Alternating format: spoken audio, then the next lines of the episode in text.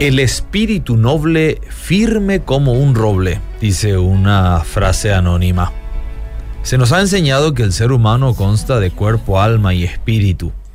Y se podría decir que una persona completa es aquella que ha logrado un buen nivel de desarrollo de cada una de estas áreas de la vida.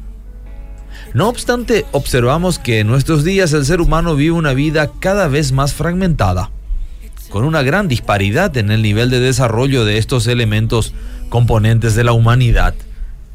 Sin dudas el hombre contemporáneo posee un alto nivel de desarrollo intelectual. Vivimos en una época donde prolifera, como nunca antes, el acceso a toda clase de información acerca de cualquier tema que se quiera, y se podría añadir hasta en forma inmediata. Una sola página de Internet hoy puede contener más información que todo un periódico impreso de hace 10 años atrás. Increíblemente, esta avalancha de información, no obstante, no ha producido personas más sanas ni más equilibradas. Al contrario, pareciera que la distancia que separa el desarrollo mental del desarrollo emocional y espiritual es cada vez mayor. Esta disparidad ha llegado a niveles alarmantes tenemos más personas altamente desarrolladas en lo intelectual, pero a la vez primitivas en lo emocional y espiritual. Y esto es un obstáculo para aquellos que quieren profundizar su vida espiritual. Es que no debemos de ignorar que el lenguaje del reino de los cielos es espiritual. Y esta área es la que menos se ha desarrollado en nosotros. ¿Recordamos lo que Pablo había dicho? Cerca de ti está la palabra, en tu boca y en tu corazón. Donde la acción de creer en los hijos de Dios es una acción que ocurre primordialmente en la esfera del corazón. Es una convicción espiritual que desafía las estructuras intelectuales que utilizamos para analizar los sucesos de la vida.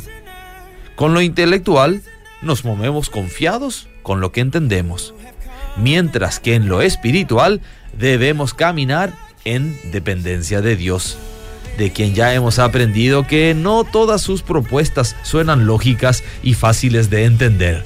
Y para avanzar en ellos se requiere desarrollar una mayor relación con Dios para movernos con la convicción de que el camino trazado por el Espíritu es el correcto.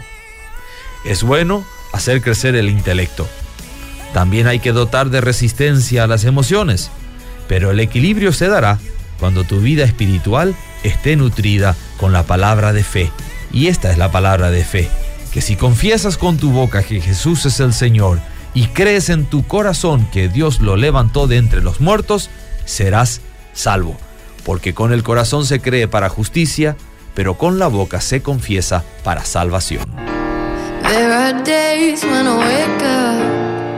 And my faith is cold and tired, and the light feels so dim. It's not like me just to give up, so I'm bringing you my dry bones, breathing me again.